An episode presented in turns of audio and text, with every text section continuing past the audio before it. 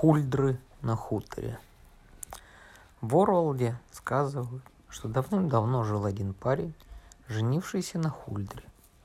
Хутор, откуда был родом этот парень, стоял на отшибе, и Хульдры часто туда наведывались. Обычно они приходили готовить на кухне еду. Иногда Хульдры приводили с собой детей, видимо, их не с кем было оставить. Вот как-то раз подземный народец пришел на хутор – печь лепешки. И случилось так, что хозяйский сын, холостой парень, был в ту пору дома. Он приметил, что на, что на кухню пришла Хульдра с молоденькой дочкой и вошел за ними следом.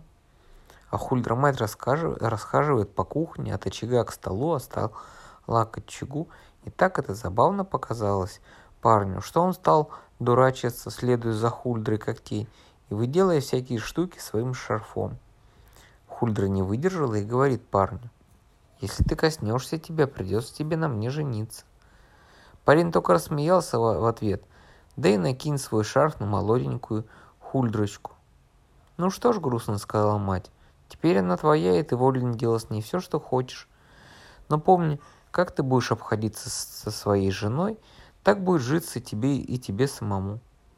Сказала и ушла. Молодые обручились, и только тут до парня дошло, что невеста-то у него с хвостом. И хотел он было ее прогнать, но священник совершил обряд крещения. Не без этого он не, без этого он не соглашался венчать молодых.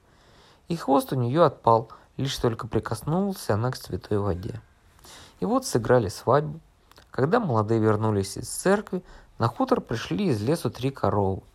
Таких больших коров в тех краях никто не видел, и сами встали в хлев – Стал парень с молодой женой жить на хуторе. На первых порах они хорошо друг с другом ладили, но никак не мог выбросить парень из головы, что жена у него хульдра, и с каждым днем обходился с ней все хуже. Как-то раз работал парень в кузнице. Надо было ему новые подковы для лошади сковать. Входит к нему жена и говорит, что приехали гости. Надо бы хозяину во двор выйти, принять, приветить.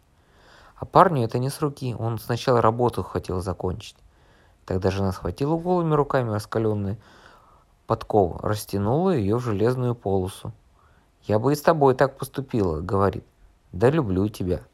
С тех пор он переменился, стал добрым и ласковым женой, и прожили они счастливо до конца своих дней.